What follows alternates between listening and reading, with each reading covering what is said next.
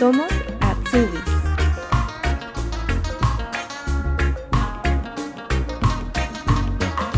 Hola, si esta es la primera vez que escuchas Somos Atsubis, te cuento que en este podcast compartimos información sobre las diversas formaciones profesionales o Ausbildung que existen en Alemania, donde personas tanto de Latinoamérica como de España que cursan alguna de estas formaciones nos cuentan sus experiencias, comparten datos y consejos. Puedes escucharnos en tu app de podcast favorita o en nuestro sitio web somosasubis.de. Allí también encontrarás una sección de preguntas frecuentes donde respondemos las dudas más recurrentes sobre el tema de las Ausbildungs. Mi nombre es Renata y te doy la bienvenida. Ahora sí vamos a lo que nos convoca. Hola Carolina, eh, quisiera primero darte las gracias y bienvenida. Gracias a ti, gracias a ti por darme la oportunidad de poder compartir una experiencia. Em, ya, y creo que si no tuviera la oportunidad no podría compartir esta experiencia tan bonita que estoy eh, viviendo para que otras personas se puedan animar también a, a poder vivirla. Claro. Carolina, ¿qué Ausbildung estás haciendo y hace cuánto tiempo estás acá en Alemania? Um, yo estudié comunicaciones en la Universidad de Lima, en Perú, y estoy en Alemania desde el 2013. Y vine como jugando, por así decirlo. Vine para hacer una maestría eh, en lo que había estudiado y luego, después de cinco años, regresar. Y entre el interín conocí a mi esposo, y acá tengo mis dos máster porque tengo dos hijos pequeños y me quedé acá. O sea que los cinco años pasaron y todavía sigo acá. Em, entre, entre que los años iban pasando, aprendí el alemán. Es lo primero que hice, tan luego, eh, tan luego pisé las tierras germanas, por así decirlo Estuve en una escuela privada, luego entré a la universidad en Siegen, que es la ciudad donde vivo actualmente. Eh, y ahí hice el DSH, que es el B2, C1 y un poquito del C2, depende de las notas que saques.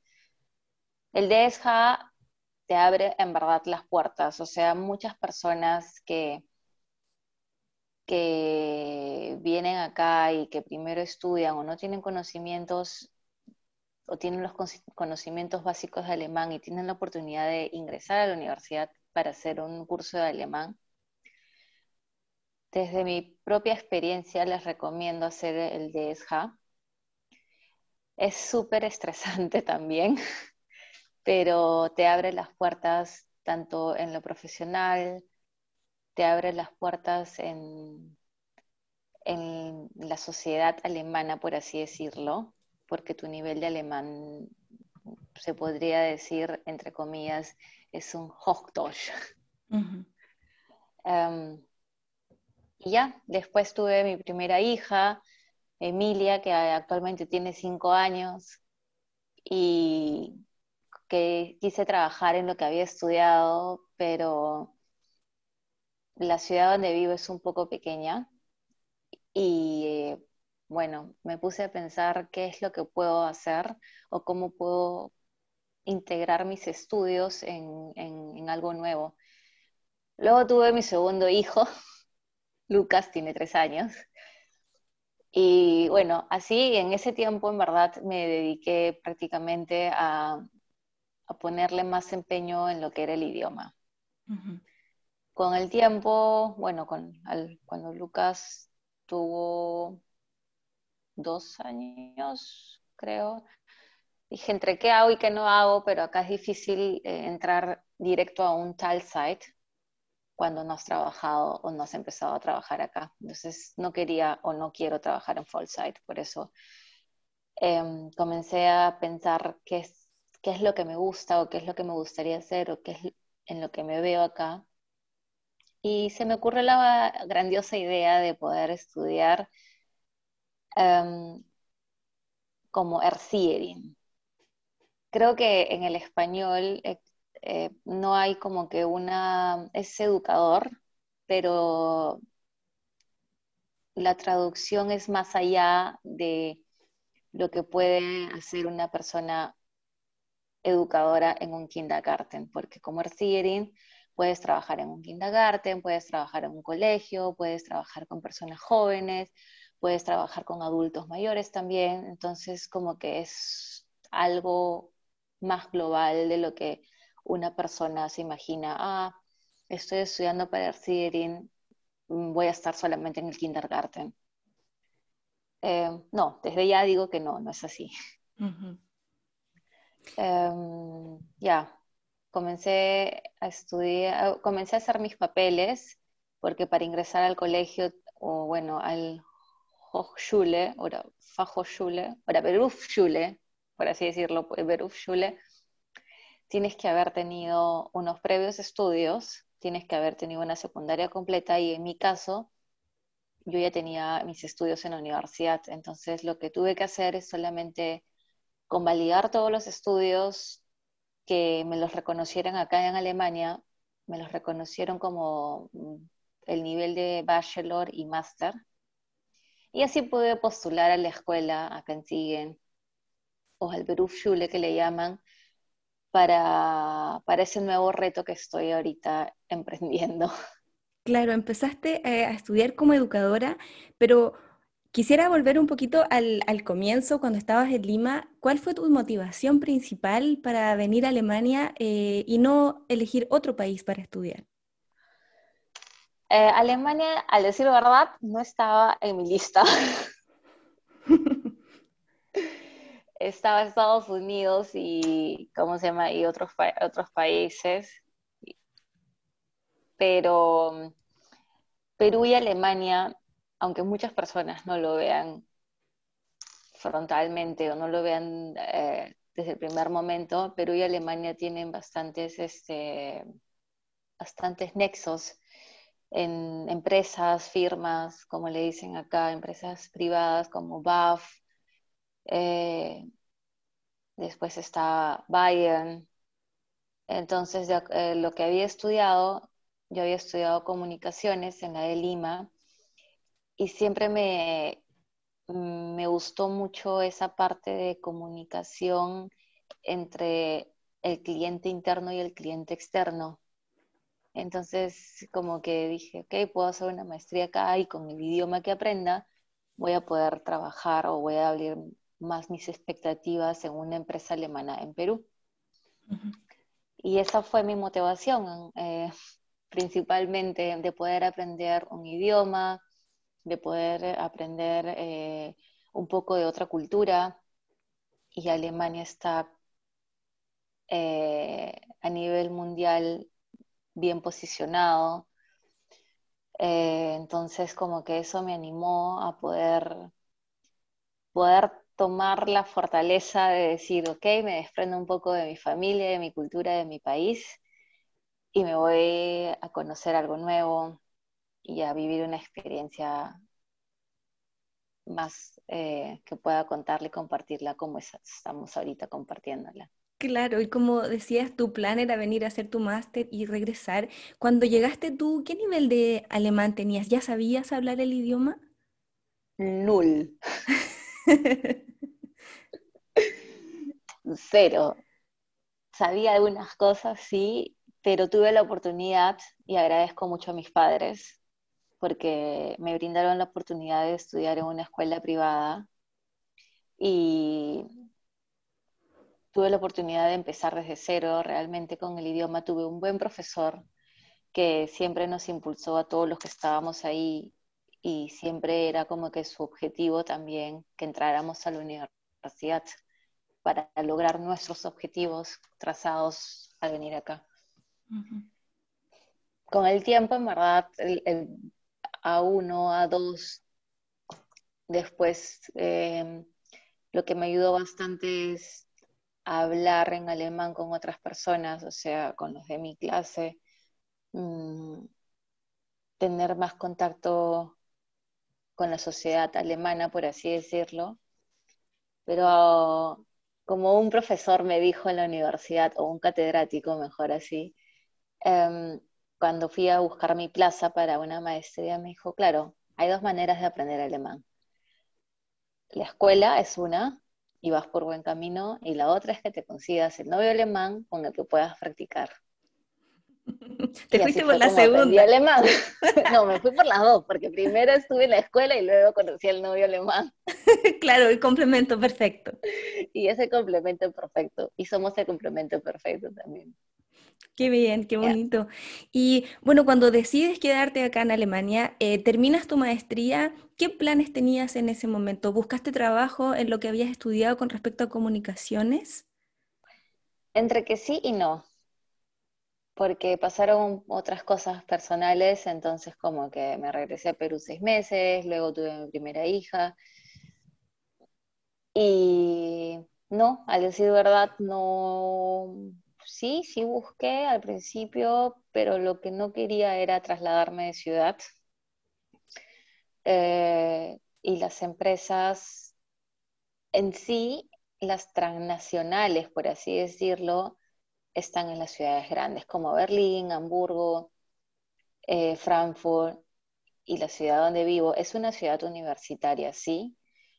Es una, eh, es una ciudad industrial también,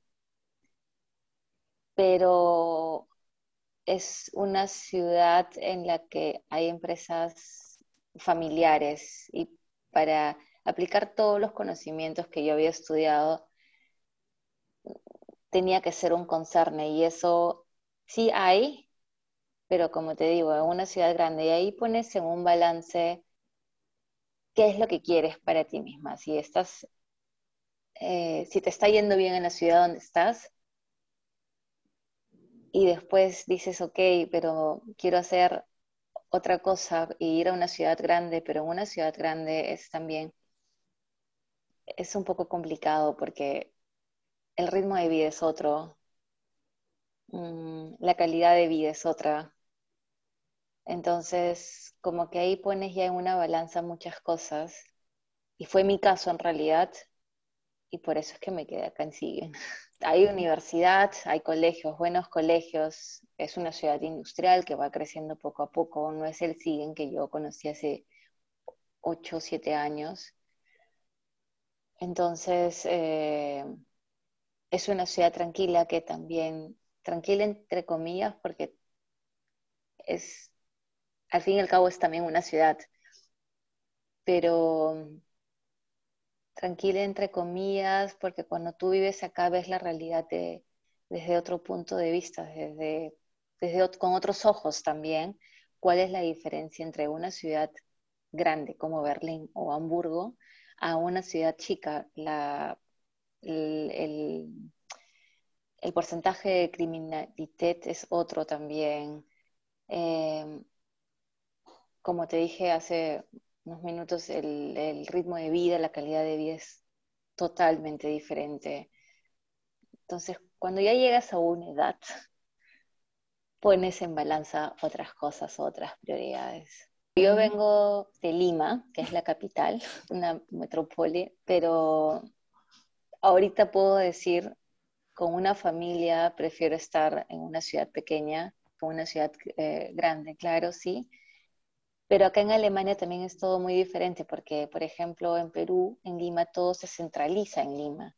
En cambio, en Alemania, como te digo, cada ciudad tiene su, su lado chamante, por así decirlo. Por ejemplo, donde vivo es algo, una ciudad industrial, otras ciudades tienen otros otras cualidades. Entonces ya depende de cada uno. Bueno, antes de que vayamos acercándonos de a poquito un poco más al, al Ausbildung, quisiera preguntarte cómo ha sido tu experiencia de ser madre acá en Alemania y tener dos hijos eh, pequeños.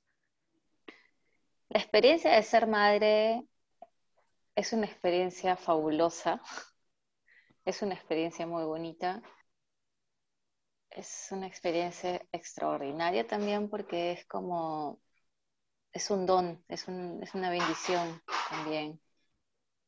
Pero ser madre en el extranjero, sin tu familia, es difícil. no creo que pueda encontrar otra palabra mejor que decir difícil. Porque extrañas ese domingo familiar, ese que tus hijos también compartan parte de tu cultura, que compartan parte de tu familia y que no la vean solamente por WhatsApp o por FaceTime. Entonces, esa calidez de un abrazo de la OMA, del OPA, o de tu hermano o de tu hermana, es impagable, no tiene precio, en verdad. Pero así como así es impagable no tiene precio, también hay otras cosas bonitas que veas crecer a tus hijos en medio de la seguridad de un país que en verdad eh, te brinda otras oportunidades para la educación.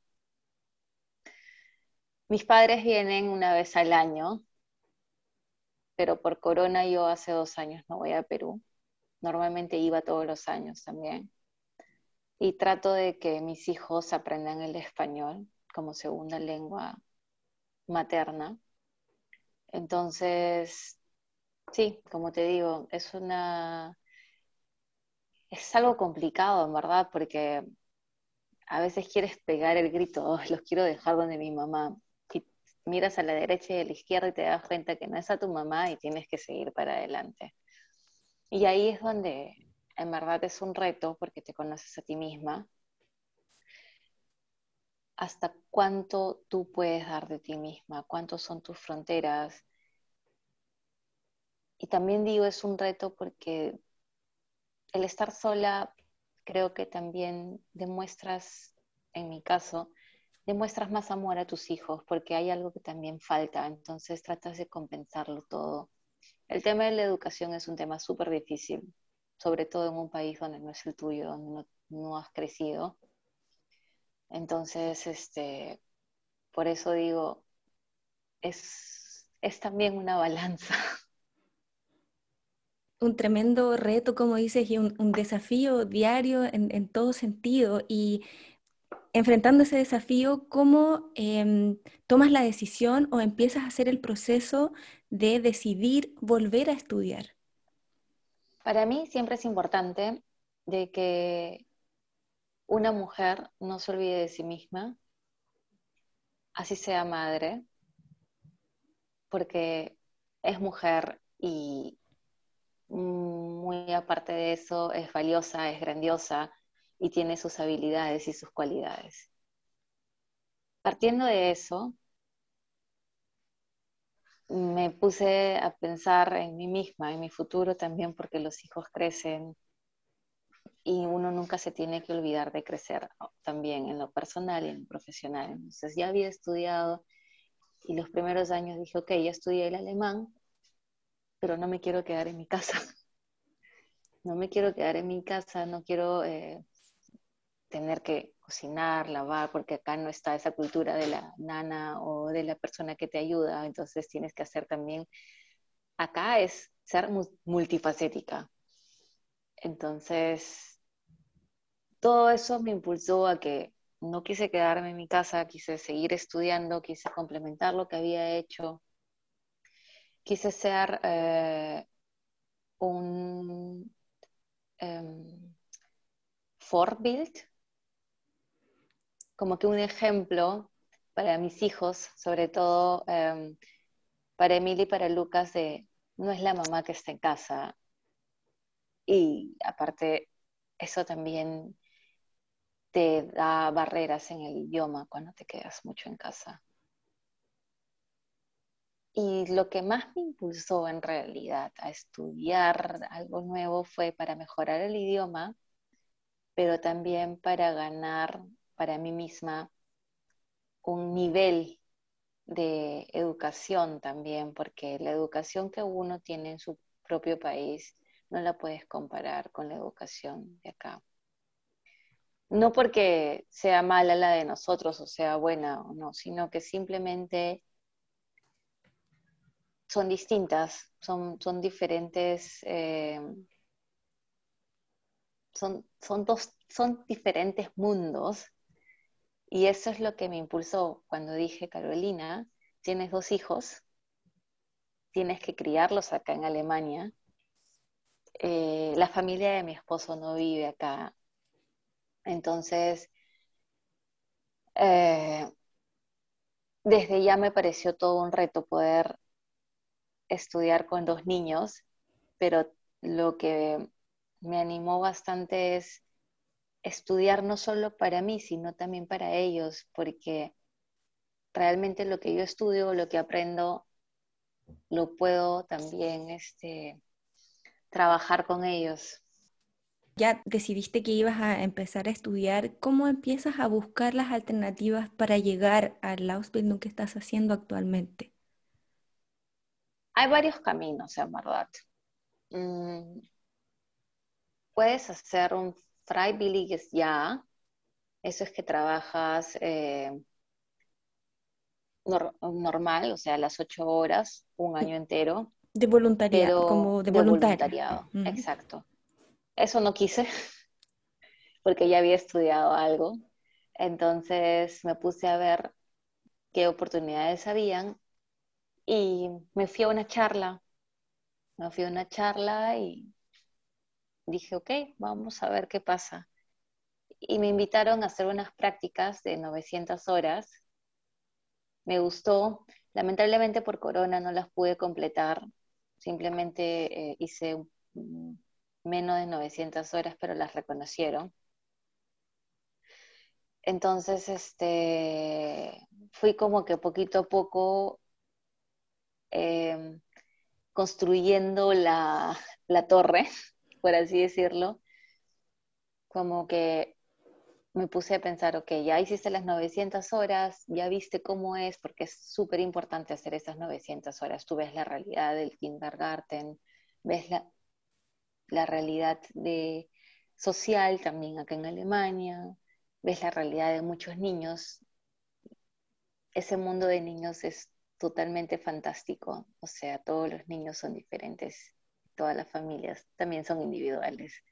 Entonces, eso abrió más mi apetito para poder estudiar eh, lo que estoy estudiando, porque dije, ok, mis hijos van a ir al colegio y se enfrentan con el mundo en Alemania. En Perú, por ejemplo, tú tienes la posibilidad, de acuerdo eh, de tu estado económico, de poder escoger los colegios acá prácticamente es donde tú vives, es el colegio que te toca.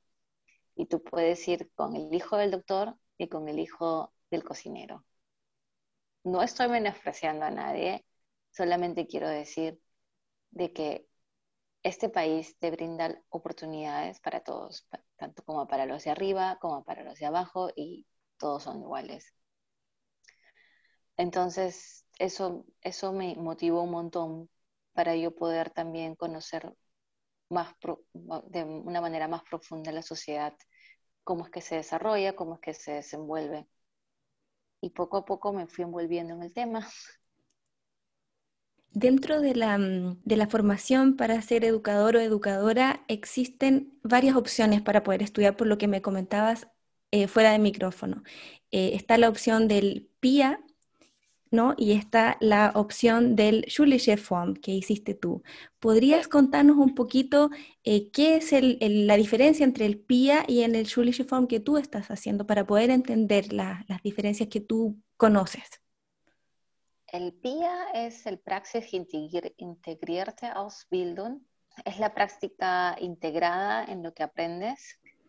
Y eso significa que tú vas tres semanas, eh, tres días al colegio y dos días al kindergarten. Si es que tú quieres trabajar en el kindergarten, si no, también puedes ir a un Jugendtreffera, una, una OGS. Depende del, del empleador que tú escojas. Entonces, el PIA ganas algo de 1.200, 1.300 euros de acuerdo al empleador y en esa forma puedes aplicar todo lo que aprendes, o sea, toda la teoría la puedes aplicar a los dos días o al día siguiente. De hecho, el PIA, postulé al PIA, tuve la bendición de tener un, puesto también, pero el PIA trabajas todo el día. o sea, las ocho horas, los cinco días, plus el colegio y aprender para el colegio y más el idioma. Entonces eso fue lo que me desanimó un poquito porque con dos niños en verdad es imposible.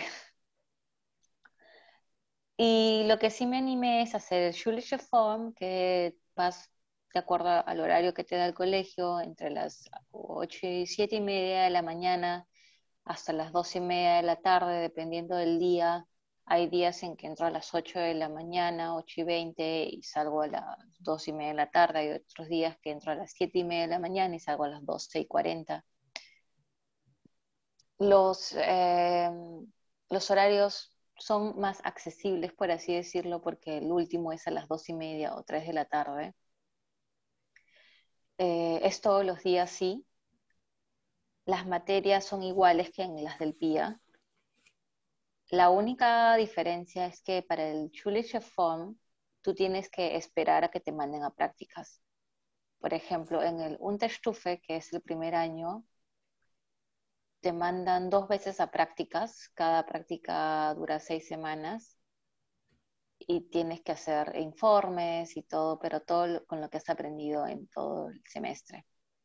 En el Oberstufe, que es el segundo año, eh, te vas una sola vez a prácticas y es con personas, o sea, con niños más grandes o con jóvenes, dependiendo. También puedes trabajar en Heim, que son las casas para niños donde viven muchos niños, los eh, orfanatorios, por ejemplo.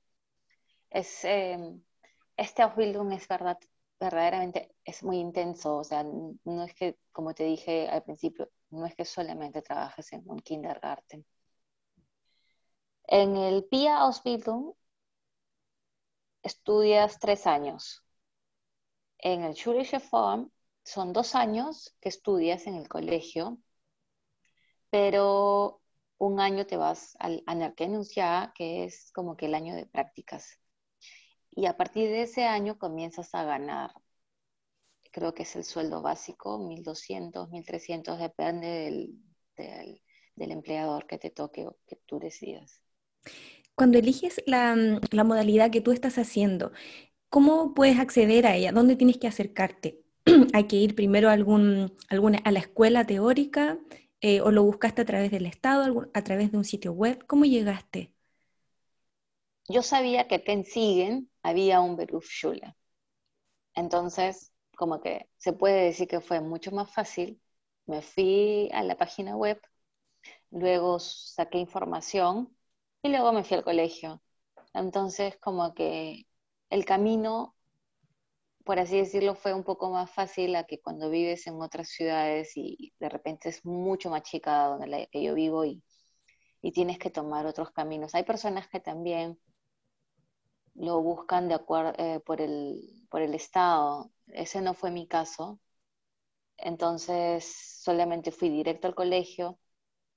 Sé que hay muchas personas que reciben durante la Ausbildung eine ähm,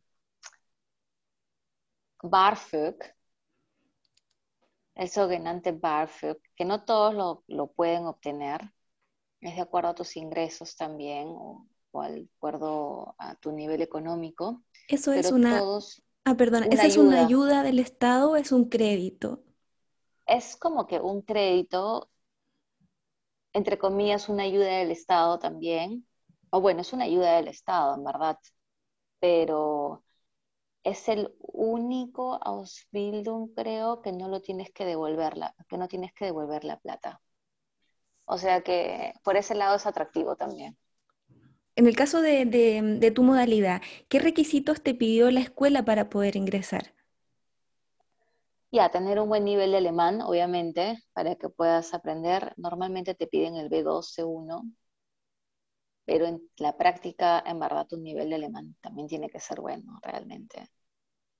Eh, me pidieron los papeles de la universidad, me pidieron que Alemania, eh,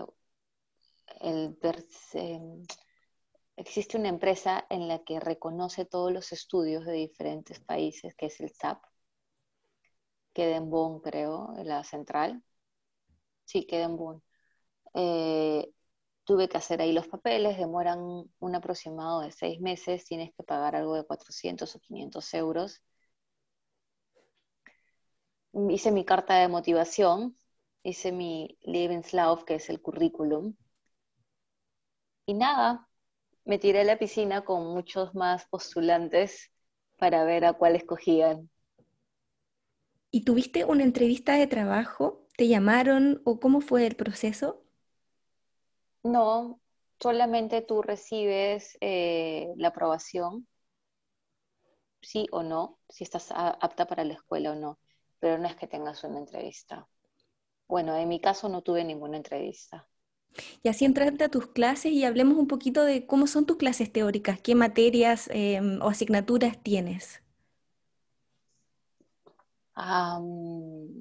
Sé que hay otras personas que llevan matemáticas en mi clase y esas son las personas que quieren hacer eh, el ah, habitúa. Mm. Pero como yo ya había estudiado en la universidad, ya tenía el habitúa.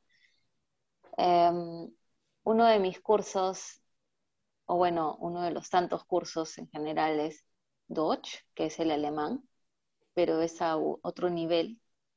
Mm, por ejemplo, análisis de cuentos, análisis para de fábulas, eh, el análisis implica para qué edad, para qué tipo de niños. Entonces son cosas que tú vas aprendiendo. Actualmente estoy eh, eh, llevando el alemán, o sea, el Deutsch course, y me están enseñando, por ejemplo, análisis de comunicación.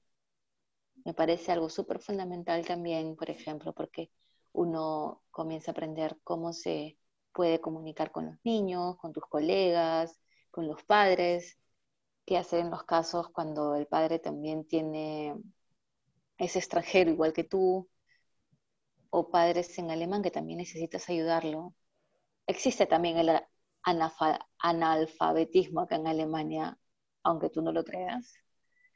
Entonces, eh, existe, es, es, otro mundo, es otra realidad, pero que yo creo que esos tipos de cosas están un poco cubiertas, por ejemplo, ¿no? Eh, después llevo un poco de psicología, psicología infantil. Es un tema que también me encanta porque ves el desarrollo de los niños y ahí te das cuenta que cada niño es un mundo diferente. Ya lo sabía porque tengo mis dos hijos que también son diferentes, pero cuando ya comienzas a, a un poco a entrar con la teoría y la práctica, te das cuenta que que existe también un, eh, un backup, como que el por qué son así o por qué se puede dar esto. Después eh, llevo inglés, pero a un nivel eh, para también de acuerdo con respecto a la carrera. Después em, llevo otro tipo de psicología social, o sea, ya no psicología infantil, sino un poco de psicología social. Eso también es, una rama que también me gusta un montón. Después llevo música, cómo puedes también aprender con los niños. Llevo arte, qué puedes hacer con los niños, eh, con las personas jóvenes, con las personas mayores. Em, y todo eso también, bueno, llevo también Spiel, que es el jugar. Deporte también llevo. Pero aunque no lo creas, todo eso suena como que, wow, Carolina se la pasa todo el día jugando. Música, arte, Spiel, deporte. Pero en realidad no es así, porque detrás de toda esa materia existe algo que tú con los niños tienes que simplemente observar para ver cómo es su desenvolvimiento. Entonces, eso quiere decir que, por ejemplo, con la música o con el arte, puedes también crear la resiliencia en los niños. Y eso es algo que hoy en día se está tocando mucho, pero muchas personas no saben cómo llegar o cómo hacerlo. Y eso me parece algo muy interesante, sobre todo en estos tiempos de la pandemia, donde muchas personas por el tema de la pandemia han tenido que estar en sus casas y ya no son los profesores los que se encargan, son los mismos padres los que juegan a ser profesores, pero para eso tienes que tener una metodología, para eso tienes que tener ese don también, ese equilibrio emocional también. Entonces, todo eso juega, eh, juega también un papel muy importante en el desarrollo. No digo de un niño, sino de una persona. ¿Sientes que desde que empezaste a, tomar estos cursos, tu visión también del mundo, tu relación con tus hijos ha ido cambiando de alguna manera? Sí, claro que sí. Obviamente soy la mamá cuando tengo que ser la mamá. y obviamente tengo que ser la, eh, a los, los, los, trato también de mirar con otros ojos eh, objetivos, por así decirlo, pero claro, tú miras el mundo de otra manera, desde otra perspectiva. Es también una carrera muy bonita porque te enseña la verdadera realidad de Alemania, por así decirlo.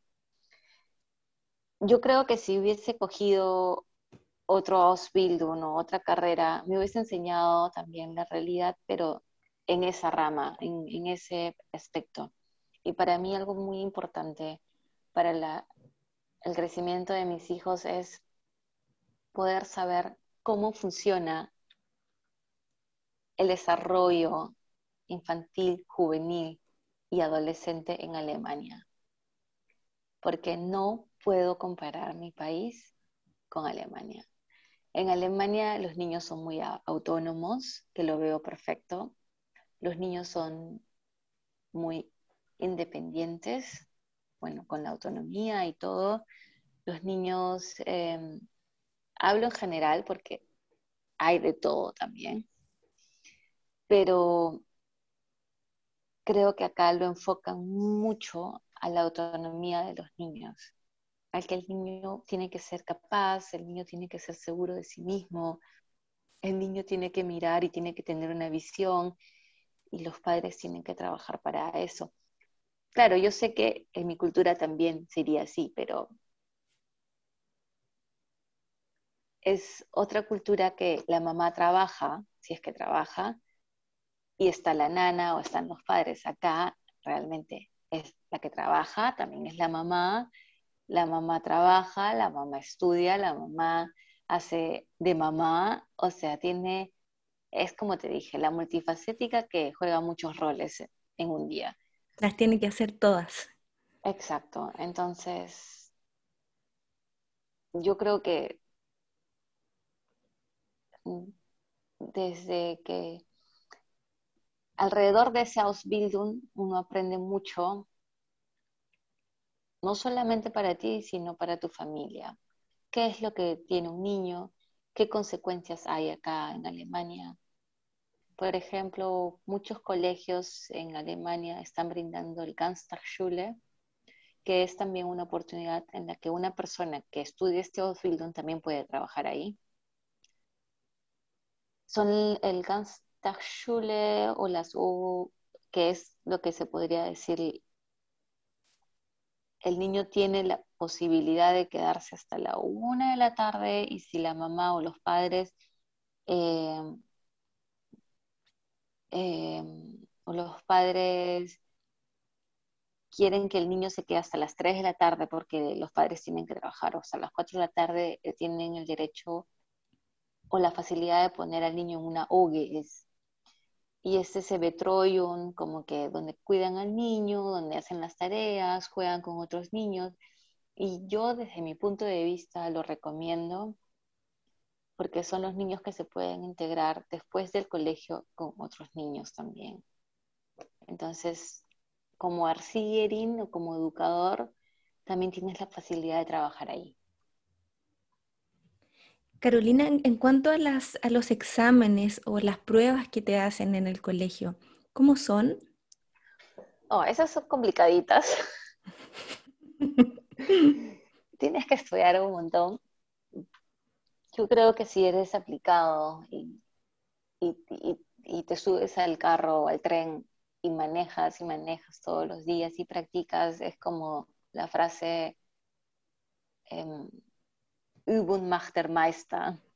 La práctica hace al maestro, el la maestra. Exacto, entonces como que es como el, alemán, es como el idioma también, tienes que practicar, tienes que aprender, tienes que estudiar, tienes que leer. Entonces, yo creo que no es como que tan difícil. El problema es cuando lees, practicas y todo y no lo sabes aplicar. Y ese es como que el truco, porque un Ausbildung es algo muy práctico. No es como la teoría en la universidad. Acá es estudias, practicas, estudias, practicas. A la larga yo creo que, o desde otro punto de vista, yo creo que eso también te ayuda un montón porque es como que yo creo que es mejor porque aprendes algo y al toque lo puedes practicar.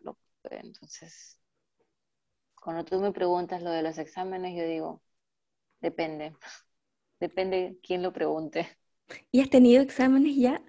Sí, el año pasado tuve unos exámenes antes del corona, antes de la antes del lockdown. Eh, bueno, he tenido un buen un buen certificado de notas el año pasado. Espero tenerlo este año también. Mm. Los trabajos de este año son más en grupo, pero eso también te, manda un montón de tiempo, porque el alemán no es como que te ayuda, ¿no? Cada uno se reparte sus cosas, lo hacen y lo hacen y se termina. Y lo presentan. Y cada quien hizo y lo presenta y, y se organiza. O sea, son más pragmáticos y organizados, por así decirlo. En el Ausbildung contabas que ustedes tienen que aprender mucho del trabajo con el niño o la niña, pero también con los padres. ¿Cuáles son las asignaturas que, que ustedes les enseñan? Porque igual ese es un trabajo que se complementa de alguna forma, ¿no? Es como la escuela y la familia. Hay algo muy claro que tengo que dejar. La educación comienza por casa. Y lo que hace el kindergarten o el colegio o las academias es una es algo complementar esa educación. Entonces, por ejemplo, es el tema que estoy viendo ahorita en, en, Deutsch, en alemán, es el tema de la comunicación. Entonces, ahí te das cuenta que sí, efectivamente, el niño puede venir las cinco horas al kindergarten, pero si en casa en verdad es Pepe es uno y en, en el kindergarten Pepe es otro, nunca lo vas a poder saber. Porque en el kindergarten, no sé por qué los niños tienen un respeto total y son totalmente diferentes. Todavía no lo he vivido, pero lo vivo con mis propios hijos. Son niños normales que van al kindergarten y dicen, ok, voy a hacer esto, pero cuando la profesora dice, o la educadora dice, siéntate bonito y siéntate en la mesa, se sientan bonito y se sientan en la mesa. Cuando la mamá dice, siéntate bonito y se sientan en la mesa, eh, hacen todo al revés y lo contrario y te miran como diciendo, mira lo que hago y estoy esperando tu respuesta. Entonces, claro, yo me pongo en el lado de la madre y el padre y digo, la educación comienza por casa. Tú puedes orientar a los padres qué es lo que está pasando, cómo podrías mejorar. Para eso hay ese Entwicklungsgespräch del niño, que es el desarrollo, el, el, ¿cómo se llama esto? El, el diálogo sobre el desarrollo del niño entre el padre y la madre. Claro, ahí ya viene tu tarea, cómo tú hablas con los padres, ¿no? Y en cuanto a los tiempos, ¿cómo lo haces para compatibilizar el tiempo de, de, la escuela, estudiando, después en la casa con tus hijos y preparar los trabajos que nos cuentas, eh, las tareas que, que te dan? Si me preguntas eso, mi respuesta es no lo sé. Magia. Realmente no lo sé. No lo sé, verdad. Creo que trato de organizar y dar prioridades. soy una persona que en verdad me organizo un montón y me gusta también tener la casa ordenada. Entonces, creo que ahí tienes la respuesta. Vivo estresada, pero es un estrés que trato de decir, ok, lo voy a hacer, lo voy a hacer. Pero voy al colegio, trato de prestar atención, luego vengo a mi casa, le doy la atención suficiente a mis hijos o la atención que necesitan, en verdad, porque están en pleno desarrollo. Y actualmente en las noches son las horas que me pongo a estudiar. El o las vacaciones de otoño las espero con tanto anhelo. Ya falta poquito. Sí. Y en cuanto a tu relación con los profesores, los compañeros o compañeras, ¿cómo, cómo es? Mm, es, una, es una relación amena, puedo decirlo. Em, al principio pensé y dije, ok, vengo acá con otros conocimientos, ¿qué va a pasar? ¿Qué voy a hacer? Pero no, hablando con los profesores, en verdad estaban fascinados y encantados de que con los conocimientos que yo tenía de mi cultura, como que eso trae nuevas ideas y abre muchos horizontes también. Entonces, como que para mí no fue una barrera, sobre todo por el idioma, o sea, no, no lo vi como una barrera. Obviamente, claro, no hablo el alemán perfecto como el nativo alemán que tiene 20 años acá viviendo porque, porque nació acá, pero la articulación está ahí, el, idioma está ahí, las palabras están ahí y creo que esa parte chamante que nosotros tenemos para comunicarnos es también algo fundamental para, para llevar una buena relación. Tengo dos, tres mejores amigas en la clase. Mm, yo soy una de las mayores y la otra también estudió acá en Alemania, pero decidió hacer una nueva carrera, un nuevo Bildung y está estudiando conmigo. Y son, somos las que nos comprendemos más, en teoría. Ella aprende de mí y yo aprendo de ella. Em, yo creo que también juega un papel muy importante cómo es que tú vendas a tu propio país y a tu propia cultura para que también puedan aceptarte a ti. Y eso es lo que trato de hacer. Y em, en cuanto a la, mm, a la demanda de educadores y educadores en Alemania. Me interesa a mí personalmente saber por qué hay una alta demanda, qué, qué, hay detrás de todo esto, por qué em, hay gente que, no quiere estudiarlo o, o las perspectivas laborales, ¿qué, qué pasa ahí? Bueno, el mercado acá para los educadores es muy grande, como te digo, no solamente que puedas trabajar en un kindergarten. Cuando tú me preguntas eso, puedo analizar y decir que es un trabajo duro, porque no todos tienen la capacidad y la habilidad para trabajar con niños o adolescentes. La adolescencia también es una faceta muy crítica en una persona porque todos hemos pasado por la adolescencia, sino que cuando llegas a una edad creo que ya no te acuerdas. Entonces, eh, claro, yo pienso que parte de eso, de que el trabajo en sí es complicado, de que sentarte en una silla pequeña y compartir con los niños pequeños y tú dices, ok, ya solamente canto y tomo mi café y aplaudo y juego con la plastilina, pero no, en verdad, no es eso solamente, porque de acuerdo, alrededor de todo eso, como te dije, existe algo detrás. Cuando un niño juega con la plastilina y tú estás ahí, tú puedes ver qué habilidades tiene ese niño y puedes apoyar en su desarrollo, porque tal vez no tenga, no tenga em, como que el, ¿cómo puedo decirlo en español? No tenga el cuidado, no tengan, los, los padres tal vez no tengan la paciencia en casa. Entonces, creo que una educadora no toma el rol de madre ni de padre, pero puede tratar de ayudar a que el niño tenga un desenvolvimiento saludable también. Entonces, yo creo que, como dije, aparte de todo eso, el trabajo no es fácil, sobre todo porque ya te sientes en una silla pequeña, tienes que ir a jugar con los niños, mm, o tienes que jugar con, bueno, con los adolescentes. No he trabajado, en verdad, no me gustaría, creo, todavía. Prefiero cimentar bien eh, con los niños y tratar de conocer bien esa etapa infantil para poder desarrollarme en los adolescentes. Otra cosa que juega un papel muy importante es el sueldo. No son bien pagados. O creo que, por ejemplo, lo que he escuchado es que en Suecia, Suiza, las educadoras o educadores son súper bien pagados. Pero todo tiene una relación, porque así como son bien pagados, ese país también es caro. Claro. Y hoy en día, por ejemplo, cuando una persona estudia los Ausbildung, creo que depende de qué colegio sea, tú puedes con tres años hacer tu,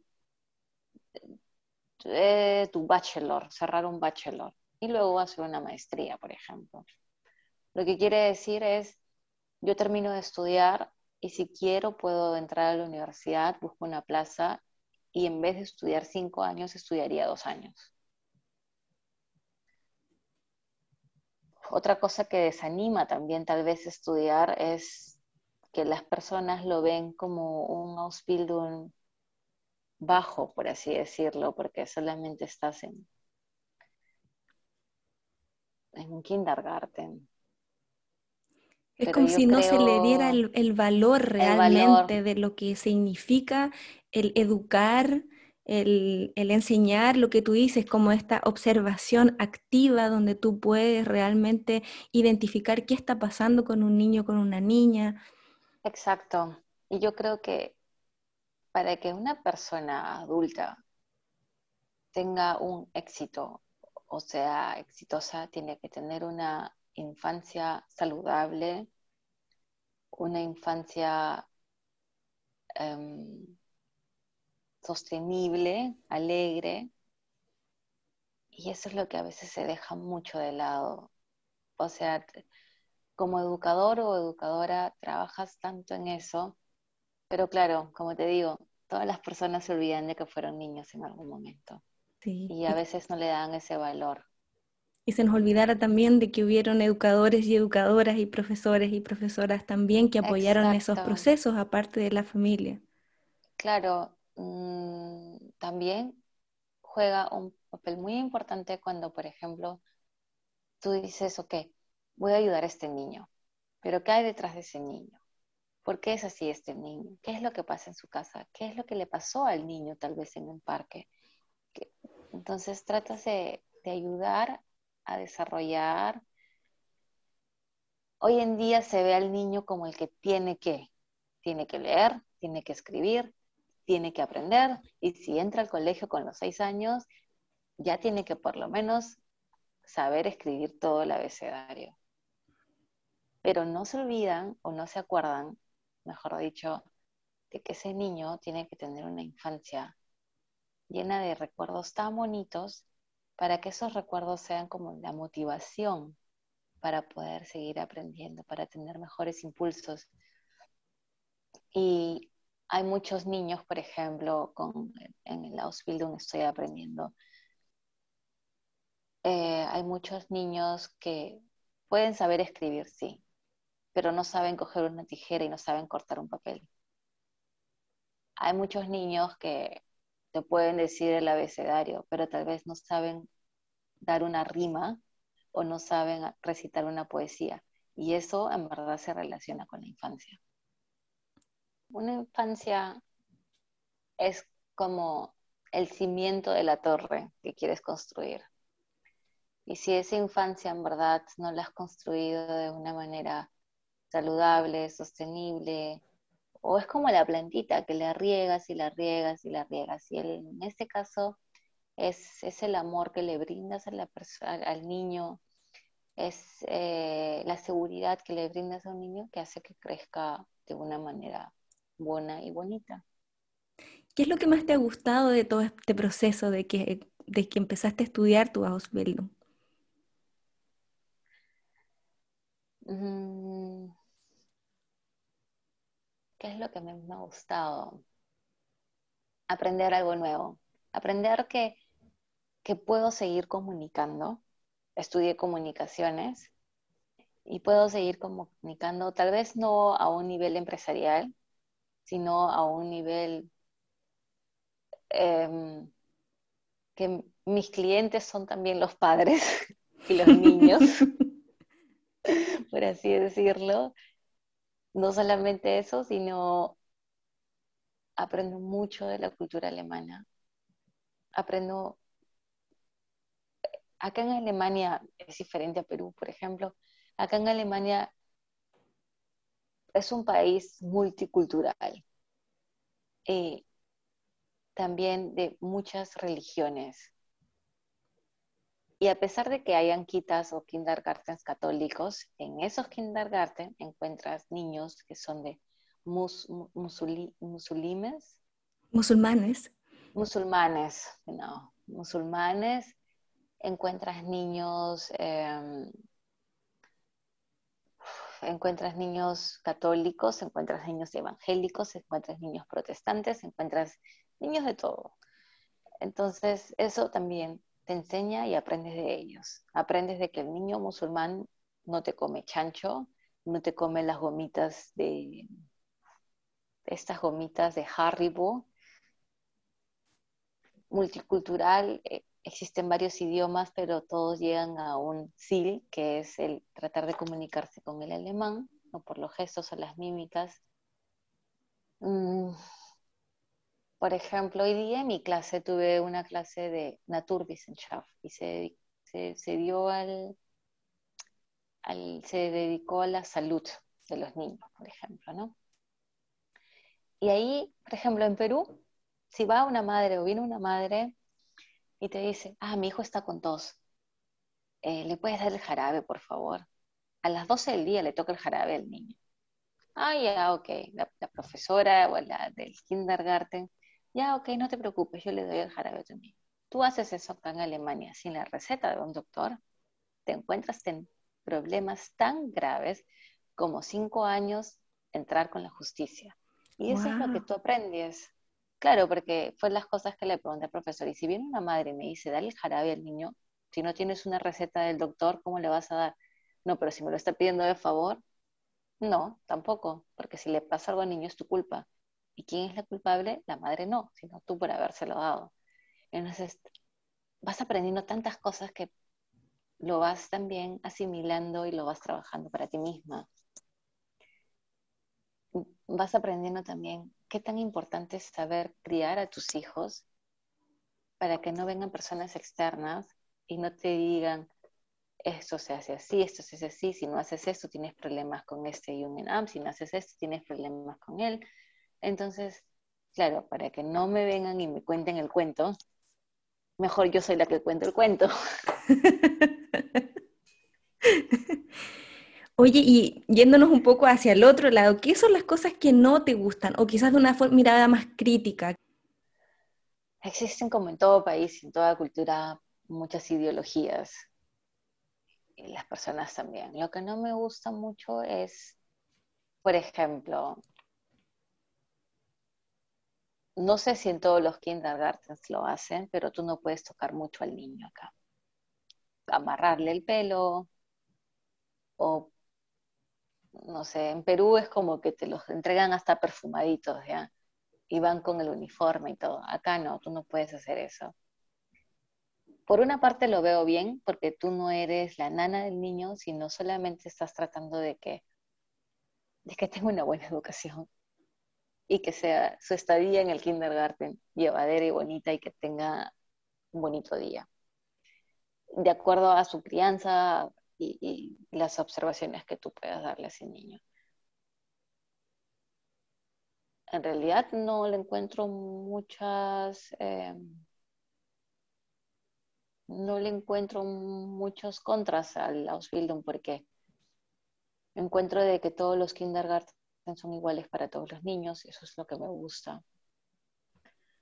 como te dije, el niño del, del cocinero puede estar con el mismo niño eh, que el papá es doctor y que tiene un alto cargo. Entonces, esa igualdad entre los niños hace que los niños también creen empatía entre ellos mismos y eso es algo fundamental o también para el desarrollo social de una persona.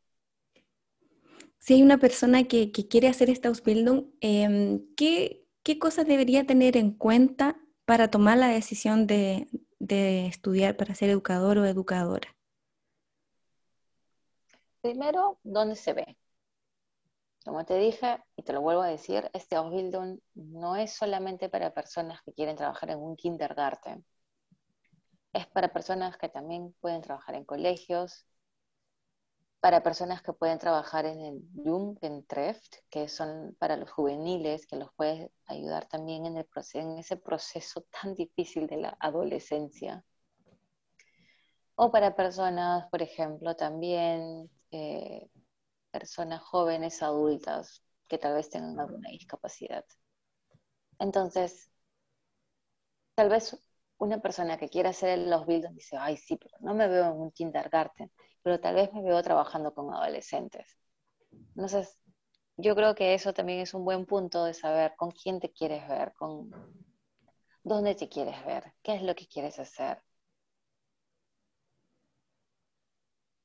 comunicas un montón, comunicas tus estados de ánimo, los niños te comunican sus estados de ánimo. Entonces todo eso también te tiene que gustar, porque esas pequeñas personas son, son seres humanos que reflejan tanta alegría em, y que tienen esa inocencia que uno como persona mayor las tiene que saber entender también y saberlas llevar. Entonces yo creo que una persona que quiere estudiar este Ausbildung tiene que tener una empatía, tiene que confiar en sí mismo, que puede ayudar a otras personas en su desarrollo. Mm.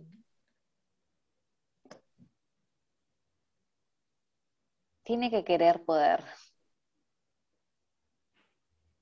tiene que querer poder es, sabes lo que te viene, que vas a ir con el frío o con la lluvia, vas a experimentar ese, ese también, esa, ese reto de salir con la lluvia con los niños, porque tienes que, para todos los tiempos hay todos, y acá, como dice el dicho, no hay mal tiempo, sino mala casaca o mala ropa, entonces tiene que gustarte también esa aventura. Eh, yo creo que es básicamente eso, ¿no? Aventurarte con los niños. Eso, eso, ese espíritu llevadero que te ayuda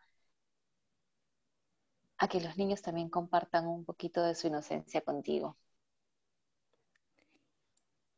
Desde que llegaste a mm, Alemania, ¿qué cosas sientes que, que han cambiado en ti en estos cinco años o más ya que llevas. Ya, muchas cosas en realidad, ¿no?